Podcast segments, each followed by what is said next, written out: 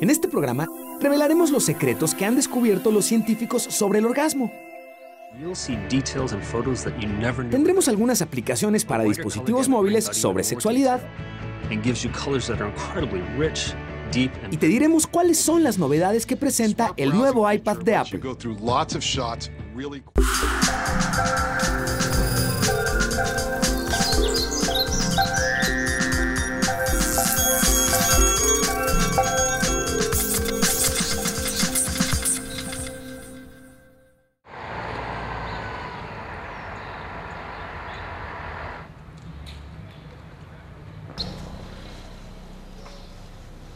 Hola, ¿qué tal? Bienvenidos a Factor Ciencia. Yo soy Emilio Saldaña.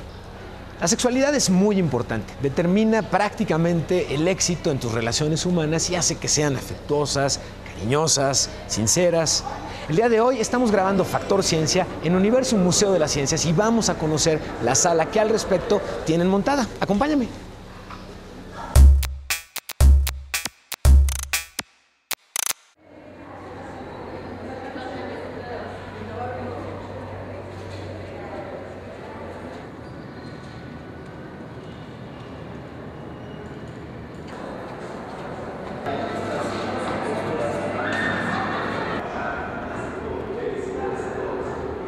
En el mundo de las enfermedades de transmisión sexual existen tres tipos. Las bacterianas, como la gonorrea, la sífilis, clamidia, herpes y tricomoniasis. Y las virales, como el SIDA y el papiloma. Y las que se transmiten por agentes externos, como las ladillas. Como ves, salud y sexualidad van todo el tiempo de la mano. Pero también hay otro tipo de enfermedades sexuales que se pueden adquirir por otras causas. Durante el encuentro sexual existen diversas formas de incrementar el placer. Vivimos en una cultura en el aspecto sexual falocéntrica totalmente y esto hace que querramos tener o demostrar nuestro afecto o nuestro sentimiento sexual con una erección más prolongada. Sin embargo, para uno de cada 100.000 hombres, la erección prolongada, más que un sueño, puede ser una pesadilla. Si después de cuatro horas no retrocede y es muy dolorosa, se convierte en priapismo. Eh, se reconoce como priapismo aquel padecimiento que está caracterizado por una erección prolongada y que eh, puede causar como síntoma principal la presencia de dolor. Es una erección prolongada, no deseada y generalmente sin estimulación sexual o excitación. Se ha identificado que el priapismo muchas veces obedece a la alteración de un proceso cerebral, la erección es consecuencia de un estímulo erótico que desata una actividad cerebral en la que se activan neurotransmisores asociados con la producción de óxido nítrico. Este óxido permite que los conductos internos del pene se abran y se llenen de sangre para alcanzar la erección. Tras eyacular, el pene se vacía y retoma su flacidez. Sin embargo, en el priapismo, el desequilibrio en el proceso cerebral evita que el pene drene la sangre, haciendo irreversible la erección. Y lo que ocurre aquí es justo lo que te explicaba, hay una falla del drenaje venoso, este, no alcanza a salir la sangre y se queda estancada básicamente la sangre y no alcanza a llegar nueva sangre con oxígeno. En medicina realmente lo conocemos como un verdadero síndrome compartamental en el que no hay flujo de sangre alguno. La alteración de neurotransmisores se asocia principalmente al consumo de drogas, la ingesta de medicamentos psiquiátricos, a la inadecuada prescripción médica o la automedicación para tratar la disfunción eréctil. Se ha abusado de esto, eh, del empleo de medicamentos para la disfunción eréctil, y se ha dejado que, se aplique en forma indiscriminada muchos medicamentos que llamamos vasoactivos a nivel del pene, del cuerpo cavernoso, y que favorecen la erección sobre todo actualmente con el uso recreativo de medicamentos para, provocar la erección, y me refiero a recreativo, pues gente joven que no requiere, tiene una buena erección, pero quiere tener más vigor, eh, entre comillas, sexual, este, utilizan estos medicamentos de forma indiscriminada. El priapismo también se asocia a golpes cerca o en los genitales y a problemas lumbares. En el caso de niños se da por malformación de células sanguíneas y leucemia. La persistencia de la erección debe atenderse inmediatamente debido a que puede llegar a matar el tejido del pene. y si no se, se atiende pronto y pronto decimos cuatro horas, este, como límite empieza a haber daños irreversibles de, los tejidos de los cuerpos cavernosos y del pene, con lo cual la, la consecuencia sería la disfunción eréctil. Este caso se requiere de una cirugía para recanalizar el flujo de la sangre, lo cual anula las posibilidades de erección, a menos que se recurra a una prótesis con la que se recupera la función, pero no la sensación, además de que es muy costosa. No se puede determinar a ciencia cierta quién o bajo qué condiciones se desarrollará el priapismo, pero puede prevenirse evitando las drogas y tratando la disfunción eréctil solo con urólogos certificados.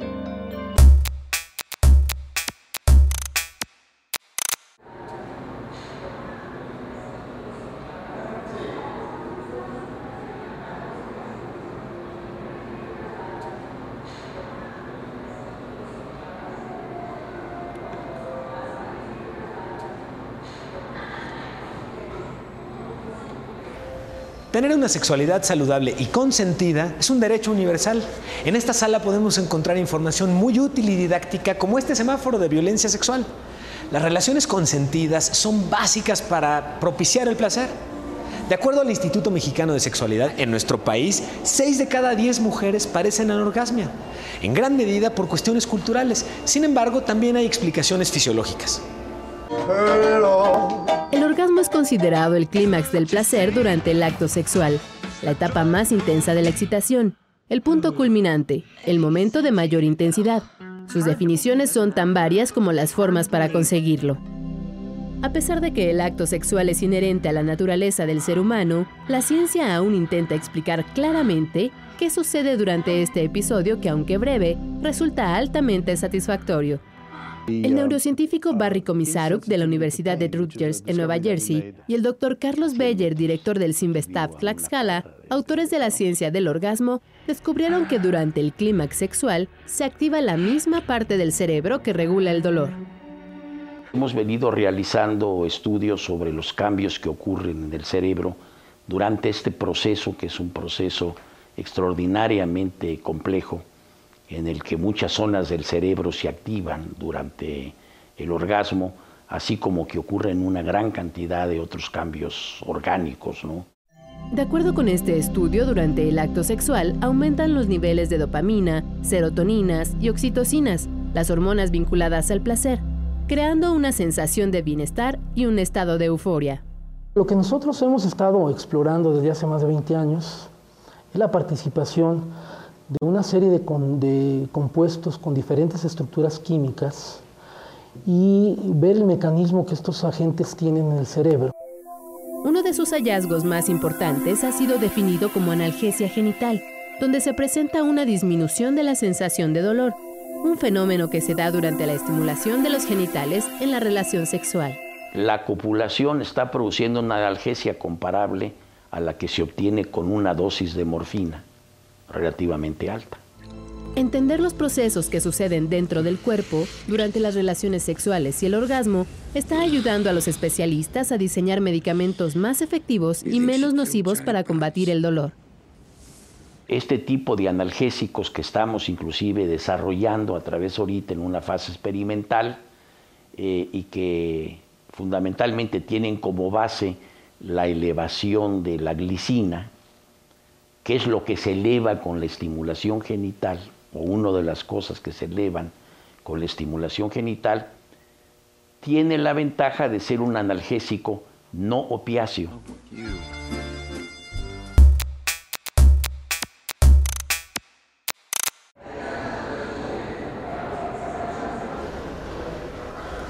Amar es todo un arte, como lo podemos apreciar en esta área de la exposición dedicada al erotismo en el arte mexicano. También tiene su factor ciencia, por cierto. Antropólogos de la Universidad de New Jersey crearon una lista para describir el perfil perfecto de una persona que comienza a enamorarse. Se vuelve inseguro y busca superarse constantemente. Piensa mucho en su pareja y la concibe como especial y prácticamente perfecta. Sobre todo desea estar con ella todo el tiempo. Los investigadores, sin duda, pueden ayudarnos a abrir los ojos.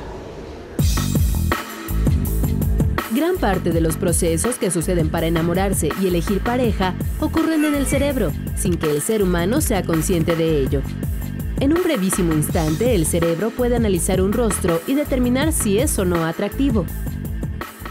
En cuestión de 500 milisegundos, es decir, en menos de un segundo, vemos un rostro y, nos parece sumamente atractivo cuando guardamos la simetría o se observa esa simetría y es cuantitativa porque se hacen las mediciones a nivel cerebral en ese tiempo. Los científicos también han identificado que en un tiempo muy breve, los seres humanos encuentran atractivas a las personas que tienen las orejas hacia atrás y pegadas al cráneo, y no a las personas que tienen las orejas más separadas del cráneo.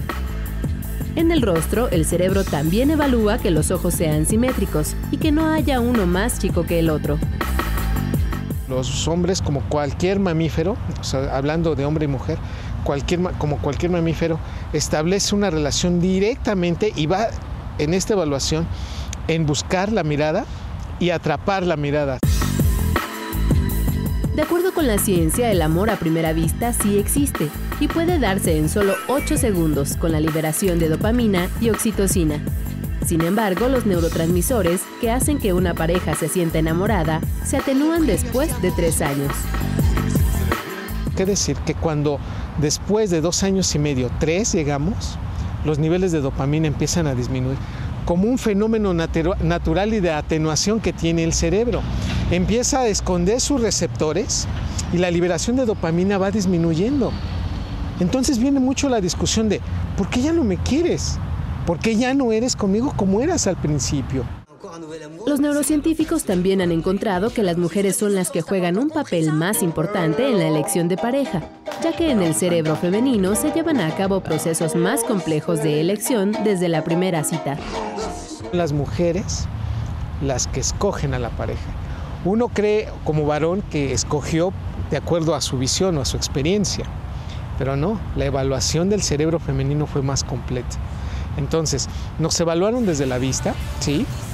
Ese proceso de la interacción de la cara, de los músculos y, del caminado, pero también nos hicieron una evaluación social.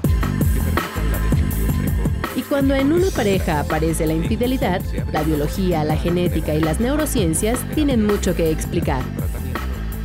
Ya se ha identificado un gen localizado en el cromosoma Y relacionado con una hormona que hace a los varones más propensos a ser infieles. Su nombre es vasopresina y los científicos estiman que en unos años la prueba para medir los niveles de esta hormona podría ponerse a disposición del público. Esto indicaría a una persona si su pareja tiene una predisposición genética a la infidelidad. GNRS 334 es determinante para que, para que el número de receptores de vasopresina disminuya. O reconocemos que si ese gen se expresa, los receptores disminuyen y se relacionan con aspectos de infidelidad muy grande, de relaciones interpersonales superficiales. El avance de la tecnología, especialmente en el campo de las imágenes por resonancia magnética funcional, ya ha permitido a los neurocientíficos localizar las áreas del cerebro que se relacionan con los procesos del amor y el enamoramiento, y se espera que en el futuro aporten más conocimientos de estos fenómenos.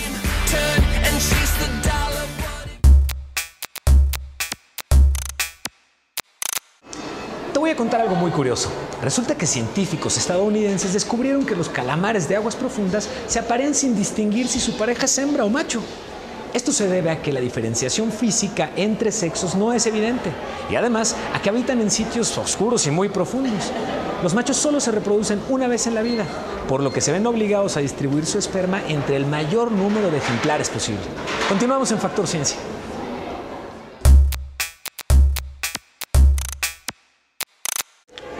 La protección en un encuentro sexual es básica. Aquí en la sala podemos conocer distintos dispositivos que se pueden utilizar. En el caso de las mujeres, hay distintas opciones que pueden adecuarse a lo que más sea conveniente para cada una de ustedes.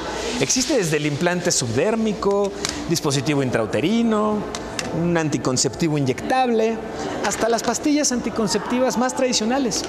Sin embargo, en el caso de los hombres, la alternativa es solo una, pero resulta muy efectiva no solamente en enfermedades de transmisión sexual, sino para evitar compromisos innecesarios. En México, la quinta parte de los embarazos se presentan en mujeres menores de 20 años y no son planeados. Protegernos es sin duda una labor conjunta para crear hábitos y diseños industriales de excelencia, pero sobre todo es una cuestión de responsabilidad. De acuerdo con la Organización Mundial de la Salud, hay más de 30 bacterias, virus y parásitos causantes de infecciones de transmisión sexual, la mayor parte de las cuales se propaga por contacto sexual. Estas pueden dar lugar a enfermedades crónicas y otras altamente mortíferas. Para evitar contagios, el condón es una de las herramientas más efectivas, además de ser el anticonceptivo más empleado. Desde épocas remotas se han conocido algunos tipos de condones hechos de materiales tan diversos como el cuero o la seda. Los griegos utilizaban el intestino de cabra y los chinos el papel del arroz. El condón, tal como lo conocemos, surge a partir de la década de los 30, cuando las industrias comenzaron a dominar el látex líquido, un material altamente resistente y muy flexible, que hoy tiene un gran número de aplicaciones. El campo de los anticonceptivos es uno de los más rentables. Cada vez diseñan variedades que incorporan mejoras en los materiales y ofrecen mayor sensibilidad a los usuarios. Por ejemplo, una empresa en Alemania diseñó condones en spray para ampliar las posibilidades de tener sexo seguro. Se trata de látex líquido que se rocía a través de cuatro boquillas y se seca por completo en 25 segundos. Mientras, en China, una fábrica experimenta con un tipo nuevo de preservativo pensado para las mujeres. 水溶性的润滑剂，然后是而且它是偏酸性的这个润滑剂，那么又有利于维持女性的酸碱平衡。那么这一点是所有这个现在传统产品无法去做到的，因为我们针对的目标人群就是针对女性、关爱女性、呵护女性健康而去的。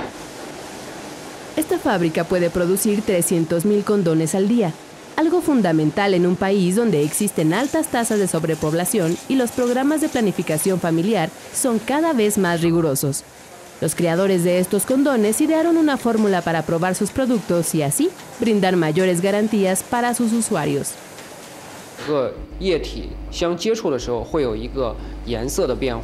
那么我们刚才看到套有一些套出现了颜色的变化，就证明有产就是这个产品已经被病毒穿透了，有泄漏了。那么呃，我们用这样一个检测标呃检测的方法来呃验证我们产品的。Datos de la ONU revelan que en los países en desarrollo la presencia de infecciones venéreas y sus complicaciones constituyen uno de los cinco motivos principales por los cuales los adultos solicitan atención médica.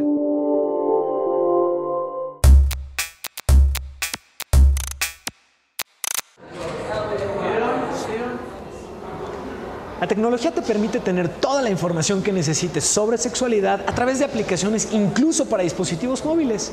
Una de ellas se llama NHS Direct, que cuenta con un apartado de salud sexual que va desde síntomas que pueden evidenciar una infección hasta complicaciones durante el embarazo o problemas de periodos menstruales irregulares e incluso explicación de causas que provocan la disfunción eréctil. Otra de ellas se llama Sexual Health, que contiene una extensa enciclopedia sobre salud sexual y una amplia descripción de los síntomas de cada una de las enfermedades de transmisión sexual. Y también está Ladies Calendar, una aplicación que te permite llevar un registro muy preciso del periodo menstrual, de manera que puedes incluso crear un historial que se puede compartir con tu ginecólogo. Además, ayuda a calcular los días fértiles. Esto es muy importante, pero principalmente es el chiste de utilizar la información con responsabilidad. Continuamos en Factor Ciencia.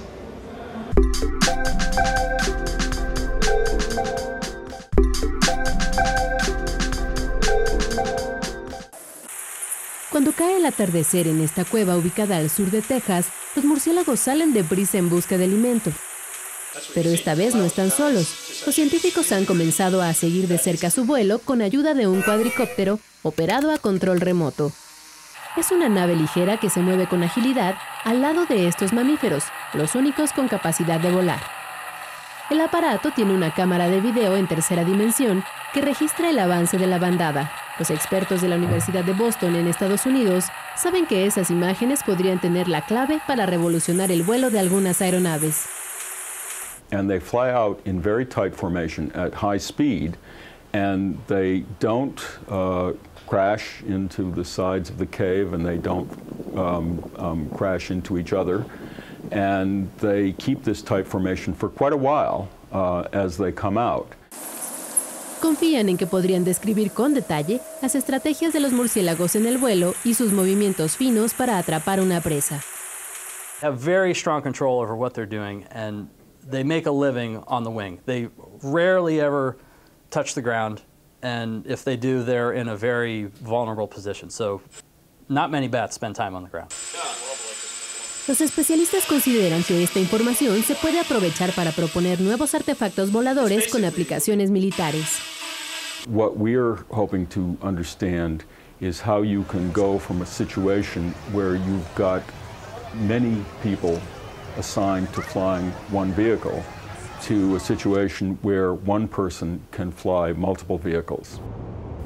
Por lo pronto, continuarán sus estudios con los murciélagos para develar los secretos de su agilidad en el vuelo.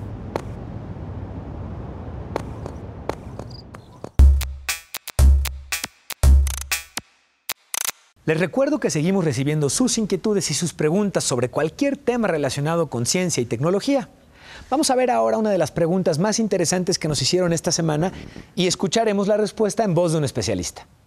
Quisiera saber cómo le dan inteligencia artificial a los robots. Para dar eh, inteligencia artificial a cualquier mecanismo que pueda incluir a los robots, se usan normalmente algoritmos los cuales nos permiten hacer una metodología o cumplir con una metodología de aprendizaje. Este aprendizaje puede ser de varias formas. En la actualidad existen diferentes grados de inteligencia que se les pueden dar a los robots y estos pueden emular desde la inteligencia que tiene el ser humano hasta la inteligencia que tiene algún animal. Por ejemplo, una abeja, una hormiga, incluso hasta cómo se mueven las gotas, tienen un grado de optimización y eso se puede optimizar para dar inteligencia a un sistema.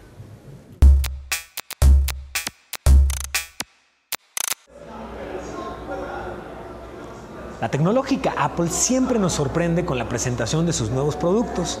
La más reciente causó particular expectación entre los amantes de los gadgets. Apple develó su nueva generación de iPad. Es la primera presentación de Apple luego de la muerte de Steve Jobs. Así que en esta ocasión lo hizo el nuevo líder de la compañía, Tim Cook, en San Francisco, California. We have redefined once again the category that Apple created just two years ago with the original iPad. Never knew there. Se trata del primer dispositivo que se conectará a la red 4G, 10 veces más rápida que la actual 3G. Tiene un procesador de 4 núcleos, pantalla Retina Display, la equivalente al iPhone más avanzado, y una batería más duradera. Cámara de 5 megapíxeles que además puede grabar en video Full HD, así como capacidad para comandos por voz. El nuevo dispositivo tendrá un precio de 499 dólares y estará disponible en Estados Unidos el 16 de marzo y a partir del 23 de marzo aquí en México.